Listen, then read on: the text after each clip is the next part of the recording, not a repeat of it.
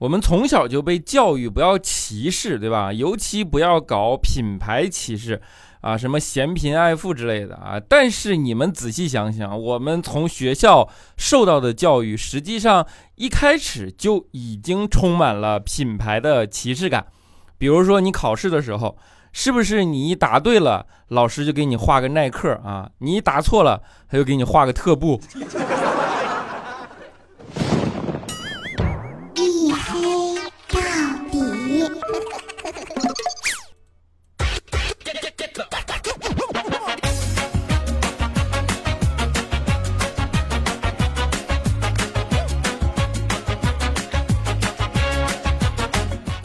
各位，欢迎收听啊！依然是由我自己赞助，我自己为您独家免费播出的娱乐脱口秀节目《一黑到底》，我是你们的隐身狗六哥小黑。啊，就是上一期节目，啊，不得不承认啊，这个逻辑有点混乱啊。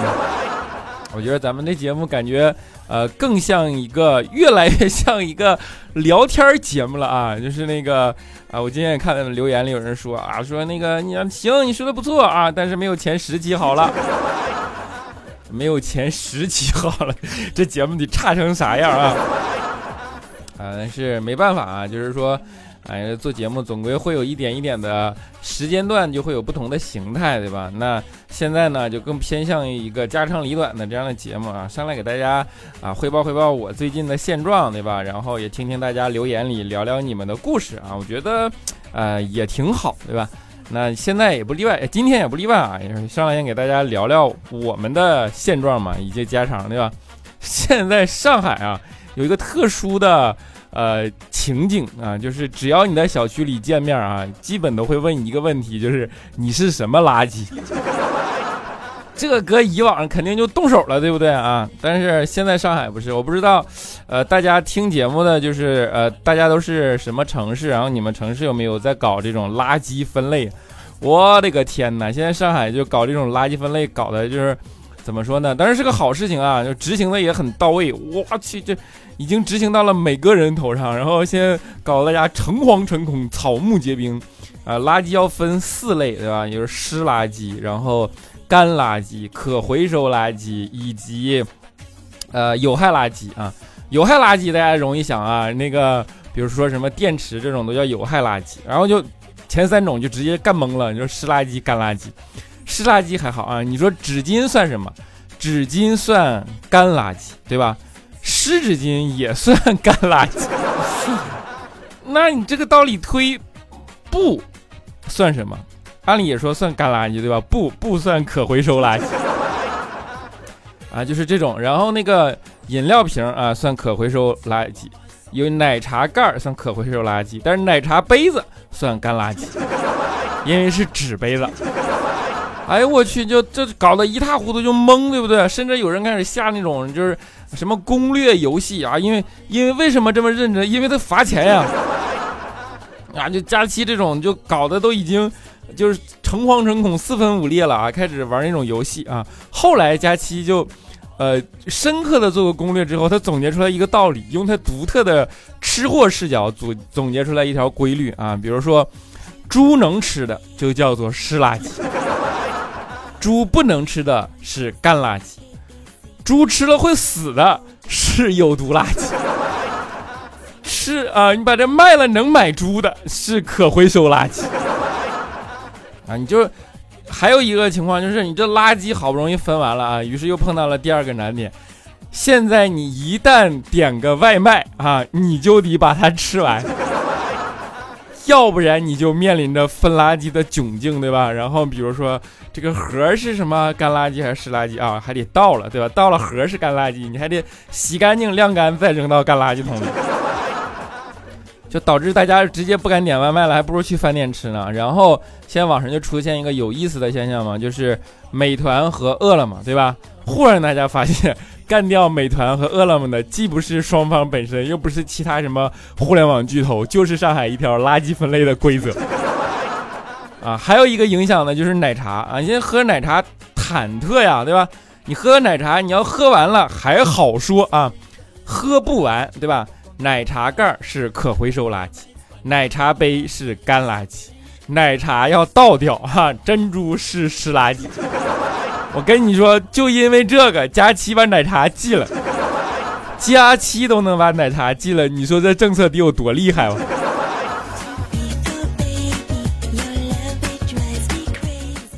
啊，人佳期寄奶茶有一个客观的好处，就是导致佳期真的切实的减肥了啊！你们都知道奶茶的作用对吧？然后那天呢，佳琪就坐公交车啊，旁边坐了一个呃小伙，然后佳琪在公交车晃吧，咣一脚就踩人小伙脚上了啊！小伙当时踩牙差点没咬掉了对吧？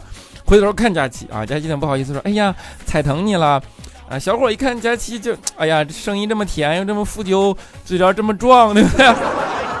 也不敢说啥呀，哎呀，不敢摇摇头说，哎，没没事没事，不太疼不太疼，啊，当时话音刚落，啊，佳琪就特别兴奋的蹦起来说，啊，真的吗？那我减肥有成效了？我跟你说，这些日子我特意踩了好多人的脚，就你一个人说不疼。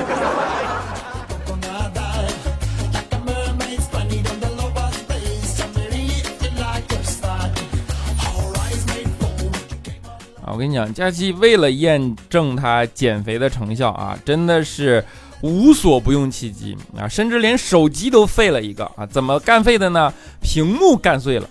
当时我们都有点惊讶，我说你减肥就减肥，你怎么能把手机屏幕干碎了？这不挨着呀？我说那你到底怎么搞的？佳琪说：哎呀，我这不就下了一个称重软件吗？我说下称重软件。咋的？计算不出来你重量，然后 CPU 过载把屏幕给震碎了。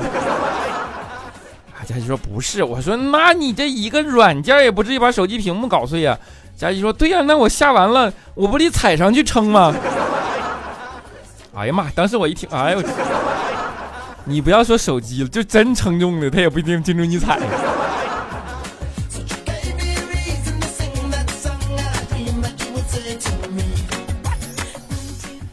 啊，就我们一直说佳琪吃啊，那佳琪调侃的啊，其实佳琪真的，他不枉负我们调侃。佳琪真的是一个名副其实、名正言顺、当得起你用任何语言去形容他的这么一个吃货啊！就吃货到什么地步呢？就比如说我们之前啊，就是那个张震岳有首歌叫《思念是一种病》，对吧？啊，思念是一种病啊，就是大概是这种。然后我们有一天就讨论个特别文艺的话题，说思念的问题啊。就是肖钦就是在那说文艺的说思念是一种病啊，佳期当时就懵了，说思念什么时候变成病了？思念不是水饺吗？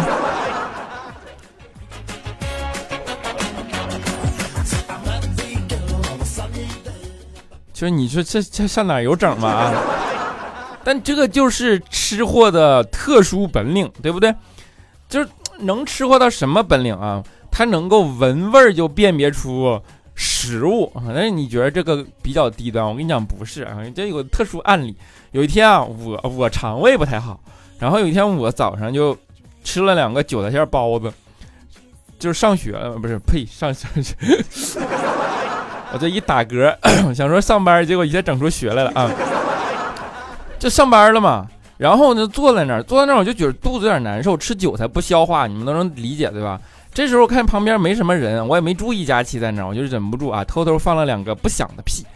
结果刚放完，佳琪忽然就从桌子后边抬起来了，然后就问我，啊，就是说你是不是早上你是不是带了韭菜大饼了？闻着真香，你快给我尝尝。我都没好意思说到底是怎么回事儿。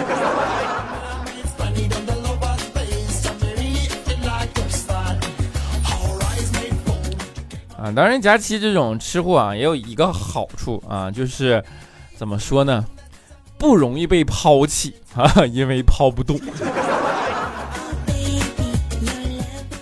啊，的确，你就是女孩子嘛，本来就声音甜点、柔弱一点啊，就就容易惹人爱怜，对吧？尤其是长得圆咕隆墩就特感觉特别可爱。啊，我跟你讲，佳琪在我们那个呃公司里，其实人缘特别好，大家都护着他。然后，尤其是你像怪叔叔这种领导嘛，有事没事还特别照顾啊，你就吃饭啊，有时候都去佳期里，都都把佳期叫到家里去吃。然后有有一次嘛，佳期就那个生病，然后就身体特别虚，怪叔叔特意给佳期叫到家里去吃饭，还给佳期炖了一个特别补的甲鱼汤。那我们都只能啥嘛，对吧？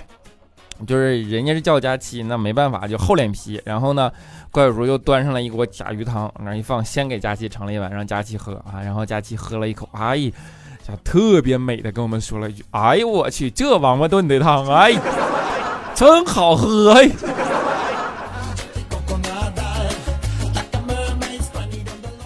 哎，就当时给怪叔那脸啊，你说，哎呦我的天哪！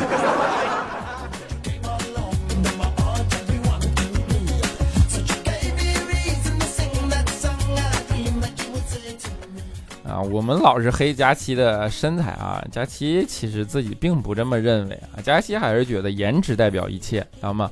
就有的时候特别认真的跟我们反驳说，你们老黑我身材，我跟你说颜值更重要，你知道吗？就姐，就姐这颜值。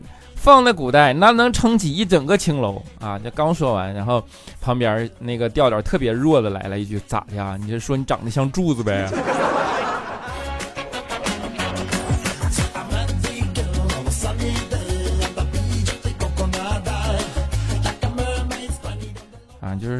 一点都不文艺啊！其实佳琪还是挺文艺的，然后也挺聪明的。你就是，尤其是佳琪是东北孩子，你们知道吗？然后东北孩子从小受教育一点就是特别好的，就是那个，呃，叫什么封建迷信特别好。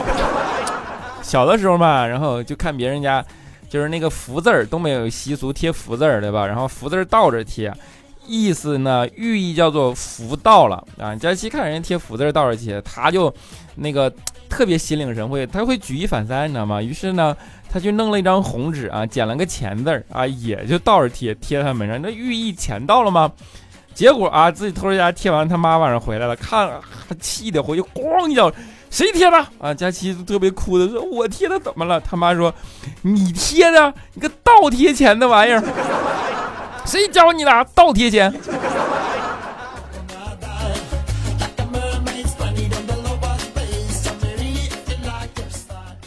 为什么这么生硬的讲了一个倒贴钱的段子呢？是因为佳琪真的有这种特质。佳琪上小学的时候，她都很主动。一般人家呢都是小女孩羞羞涩涩，对吧？男孩追女孩啊，但佳琪不一样，佳琪特别主动进攻。主动进攻到什么程度？当时她特别喜欢她的同桌，对吧？然后呢，呃，上学就做作业嘛，就填那个填空题啊，一个空是“大海是我的”，啊，他同桌先填了一个“大海是我的母亲”，于是佳琪看了看，后边想了想，填了一个。大海是我的婆婆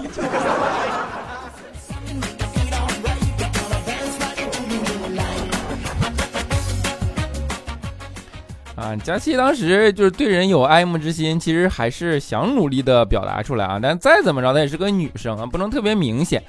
于是呢，有一次啊，跟她同桌就两个人就去逛街嘛，然后呢，哎呀，佳琪就想。就是怎么找不着一个合适的表白的这么一个时机？哎，这时候刚好看到那个卖工艺品的，有两个，有一个工艺品就是两个贝壳粘在一起的小鸟，然后嘴对嘴就特别可爱。佳琪就看就这个隐喻嘛，啊，他就呃那个跟他同桌啊就说，哎呀，你看这是一对恩爱的小鸟，对不对？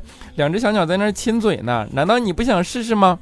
哎，当时同桌一听脸就红了啊，说，哎呀，试试就试试，想。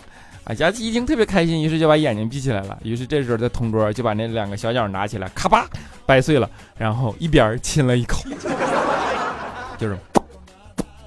佳琪当时一睁开眼睛，当时就懵逼了。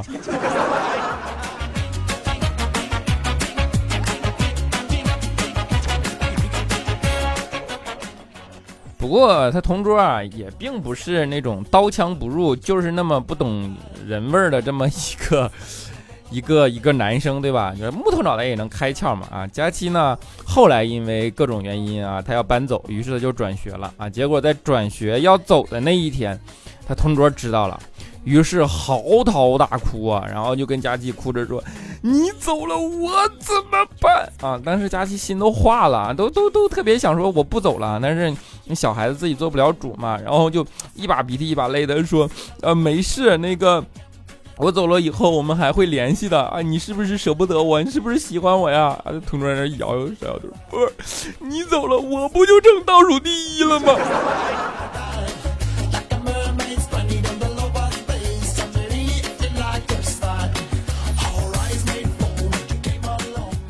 啊，听起来特别像，怎么说呢？像故事啊。啊，的确是，可能只有故事里现在这种情况才会发生啊，青梅竹马。你现在这个社会已经不是这样了，现在这个社会，嗯，其实越来越好了，越来越，呃，怎么说规则啊？大家都很懂事儿，对吧？女的呢也懂事儿，男的也懂事儿啊。比如说，男的一旦有钱了，就特别想多照顾几个女生；女的也很懂事儿啊，知道男生没什么钱，就不跟这个男生在一起啊，免得他辛苦。啊，就所谓。文艺嘛，那我们用文艺来来总结这样的事情，叫做夜撩了酒，酒撩了你，你撩了我，但是穷困撩倒了我们。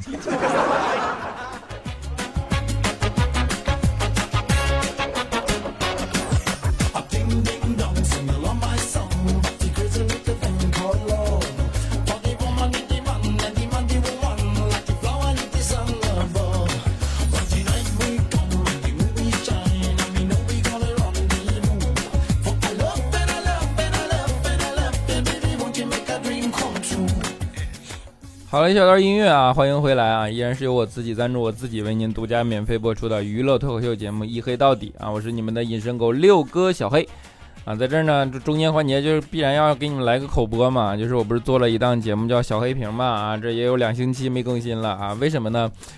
因为只有朋友圈听众，发现大家对这个节目其实不太感兴趣啊，但没有办法，不重要啊，就是还是在做啊，然后呢。这个节目啊是个推荐书的这么书单的这么一个节目，那它会呃更新在我的新浪微博呀，以及呃微信公众号啊。新浪微博叫做六哥小黑啊，然后微信公众号呢叫做小黑评评是呃评价也好，评价的评啊就是评测的，反正就是大家这个评啊，就希望你们能够关注，对吧？然后哎，大概就这个意思。口播都开始没有激情啊。好，我们来看一下上一期的听众留言啊。首先叫做南方姑娘小小，她说：“第一啊，这的没毛病啊，做个人多好啊。”他说：“我居然是沙发小黑啊，我现在又要科研啊，又要考研嘛，要实习，真的好累啊，感觉已经没有自己的生活了。呜呜呜，马上要到生日了，不过生日那天小黑肯定不会更新。看在我是沙发切，而且快生日，而且喜欢听小黑的份上，能点一首歌吗？”想点毛不易的，像我这样的人啊，如果小黑放了我点的歌，我会超级开心的。不放也没事，没有么么哒啊，就是嗯，放毛不易啊，放放像我这样的人啊。但是呢，呃，你不是沙发，可能是有延迟，你觉得自己沙发啊，不重要。但是放像我这样的人，好不好啊？么么哒啊，呃，生日快乐。平淡生活 Z N K 啊，他说就爱听小黑聊天，幽默中带着智慧，声音更是好听到爆。现在工作生活压力确实很大，白天累了不想带着压力情绪睡觉，听小黑聊天心情就会跟着放松许多，所以每天一黑到底变成了我的睡前必备，哈哈，嗯，么么哒。周嘟嘟周依依他说为了你我改掉了原来只听不留言的习惯，没办法就是这么喜欢你，小黑最帅啊，么么哒。颜悦他说：“小黑，听你讲的那个抽抽分数的笑话时，我和同事正在吃饭啊，然后那次我吃撑着了。小黑，你说他们心里咋就心理素质咋这么不行呢？就是他们心理素质咋这么差呢？啊，幺六六幺九二零 QVHR，他说小黑加油，每次看到你更新，第一时间收听啊，陪伴了我在国外好多艰苦的岁月。”现在顺利拿到博士学位回国，在宇宙中心五道口做着自己喜欢的工作。谢谢你一直分享正能量，特别喜欢你的三观太正了啊！宇宙中心五道口还做着自己喜欢的工作啊，很棒很棒很棒。嗯，就是你知道能说出来我做着自己喜欢的工作这件事有多么多么的幸福吗？啊，对吧？A B C D E F G 一二三四五六七，他说好像发现了什么？为什么小黑的段子总是与佳琪一同出游的内容？难道有生活？你别瞎猜，有也不能告诉你。我跟你说，我俩性别不合适了，你们怎么就听不懂呢？啊，莫文小可爱，他说黑小黑又遇到了你，你啊，你的小脚步又让我逮着了，心情好多了。高中生活虽然现在不太好啊，但是我相信未来可期啊，必须可期，么么哒。未来可啊，雨天也浪漫。M Y 他说我喜欢很累的时候听你的节目入睡。昨天晚上睡前打开你的节目，半夜在半睡半醒间就听见你念念留言的时候说你自己有女朋友了，身份还保密。早上想到这事儿也不知道是真，啊是哪期是真的还是你还是我幻听？你幻听？你把我昨天节目再听一遍，你不知道是真还是假的了吗？真是啊，然后啊这那个叫什么西西蒙家，他说小黑哥我要去其他城市工作了，可能很快就要和男朋友分手了，但我舍不得他。但因为工作原因，我们没有办法在一起了啊！我知道应该放下，但怕自己分开后做不到，我该怎么办呢？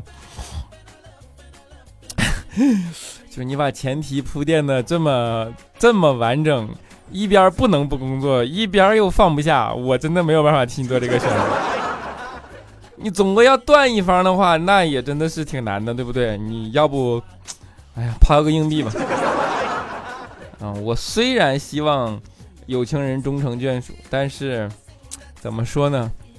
嗯，你的生活不止爱情，也要为自己的生活负责啊！好吧，这个好像回复有点不负责。这样哈，么么哒啊！小丫的小丫，他说啊，听着小黑说热情还在，就继续更新，心里突然一一咯噔啊，感觉有种要失恋的感觉，生怕哪一天突然小黑声音低沉的说。啊，不舍大家，然后不敢想，不敢想啊！不管小黑哥哥杀人放火干什么都 OK，默默支持就好。听歌啊，啊，听歌听歌啊，好可耐啊！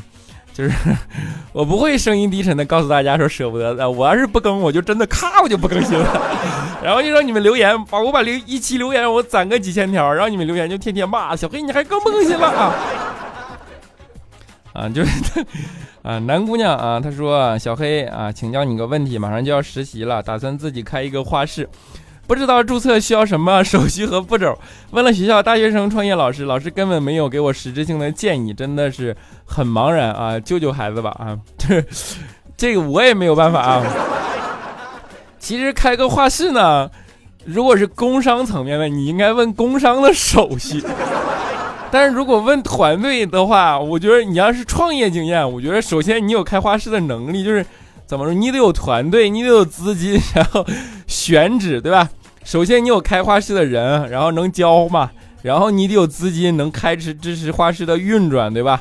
然后你还得选址，选一个靠谱的地方，然后你得有自己的主题，啊，有自己的定位，然后有自己的定价，等等等等。在招生，在这不就是个生意嘛，对吧？大概是这个样子，啊，不知道能不能解决你的问题啊？就是，但你最终还是要流程，还是要咨询工商局啊。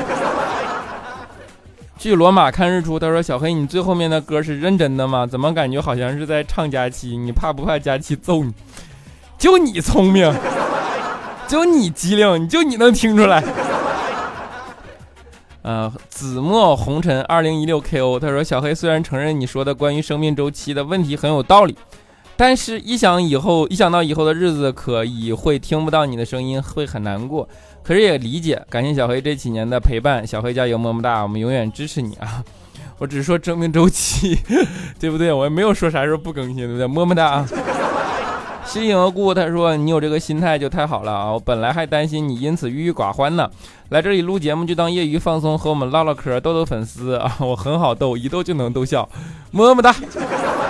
流浪者幻想，他说啊，输了好多又删了啊，我感觉生活。干无趣啊，所以得时间长了也好烦，有时又反过来又会感觉到无趣啊。嗯，你应该找到一个呃兴趣爱好，对不对？或者你给自己建立一个比较难达到的目标，比如说追个姑娘啥的。一颗开花的小黑啊，他说：“小黑，我觉得你很棒，很优秀的主播，喜欢你的声音，喜欢你的说话方式啊，喜欢你幽默搞笑的方式来讲述很多很有意义的话，支持你，不管以后你更不更一黑到底，只要你出现啊，我就会一直支持你，加油，相信你以后啊会有更大的成就啊，真爱。”可儿 L O L A，他说支持小黑，从怀我闺女的时候就开始听啊，刚开始听小黑加七等一，一直听到现在闺女都三岁了，希望一直更下去，可以一直听，么么哒。啊，珍珠梅二啊，他说我快五十岁了。大概是一黑到底为数不多的老听众啊，但是一直听了好几年，真心感谢小黑，实在是你的节目好人可爱啊，然后精英出来的高潮持续不了这么久啊，看到这么有志、有情、有趣的年轻人，真是让人高兴的事儿。不会说，真心祝福小黑越来越棒哎，就是这种听，就是特别暖，对不对？么么哒啊！别是个狗吧？他说要毕业了，不知道干什么啊？南漂北漂，在家长这三，在什么？在家长这个三线城市，一个月三千块钱过一辈子啊！真的贼迷茫哈。就是你这逻辑不太通顺啊！我大家听懂了，就是南漂北漂还是在家三千块钱过一辈子，对不对？我建议你抛个硬币啊，不是说抛硬币让你做决定，这个都知道，是你抛起硬币的那一瞬间，其实你已经知道你内心的倾向了，而且其实从字面也能看出来，一般人会把倾向写在前面啊。如果你倾向待在家里，你就会说是在家一天一一个月三千块钱过一辈子，还是去南漂北漂呢？但是你把南漂北漂写在前面，说明你倾向于南漂北漂，但是呢？那是一个有风险的尝试，对不对？而如果你倾向啊，你这个你要毕业了，这才年轻啊，对吧？应该多去试试，对吧？就算是失败了，你在家过三千块钱一辈子的日子，又不是过不了了，对不对？这么简单的一个道理啊，年轻就应该多闯，对吧？多找姑啊，怎么说多找姑娘啊？这么个事儿啊，么么哒。严博家，他说：“黑哥，我支持你啊！你别听人家乱说呀，你可别听啊！从高三听到大三，早就成了自己生活的一部分了。”还有小黑啊，超喜小黑屏超喜欢你推荐书，有的看过了，但是说，但是听你说一遍又有不同的感觉啊！没看过的都准备买了，就是更新有点慢啊，求更新！想看到你的看过的书啊，有动力了，么么哒！妮妮 QK 啊，他说：“小黑啊，我们湖北荆门昨天下午下暴雨。”街上成海了，有的公交车都在水里熄火了。到今天早上雨还没停，这几天到处地震，地球这是怎么了？地球没怎么的，是你们那个城市有问题 啊！最后一位，可能我会念出错别字来啊，比油更啊，他说两年前还是比。油艳啊，我不懂啊。两年前的感受，刚听你的声音时就觉得你是个东北汉子吗？说实话，我有点不太喜欢痞里痞气的语气，但想象你正经的声音一定很好听啊。我坚持听了你的节目，后来就觉得你痞痞的气息也挺好，真正喜欢上你的声音啊。在高考假期时偶然听到你的节目，到高考之后啊，也在。呃，听你的节目，想来有一年多了。感谢这段时光，你的声音陪伴着我。伤心的时候听你的声音，段子会变得很开心；失眠的时候，你的声音会陪我入眠啊，么么哒。我这声音还痞吗？我的天哪，你真是没见过流氓啊！啊，Mr. Right 啊，他说：“小黑你好，潜水党一直默默听，但是在听啊，但是呢。”听到这个留言，我也来支持一下吧，哈哈哈！下面才是正文。发现你每一期的歌都好好听，啊，我也喜欢听民谣，但是你的歌我都没怎么听过，好想你出一个分享你的歌单的节目。小黑屏我也有听哦，加油加油！做个音乐节目呗，也行哈。你改改天我整理整理心情，我给你们做个音乐节目哈。到时候谁也别跑啊！哎，你们都说喜欢的啊，你到时候别说，哎呀妈呀，你咋啥玩意都做呀，对不对？没问题啊。好了，最后留言啊，大家分享完了之后，在节目的结尾啊，带来一首《像我这样的人》啊。我不确定我在节目里有没有播过这首歌啊，这是我特别特别喜欢的一首歌啊，就是有时候听到你都感觉是在说自己的那种啊，像我这样的人，对吧？然后。像我这样迷茫的人，像我这样寻找的人，世界上有多少人？好，希望你们能够喜欢。我们下期节目不见不散。早就告别了单纯，怎么还是用了一段情去换一身伤痕？像我这样迷茫的人，像我这样寻找的人。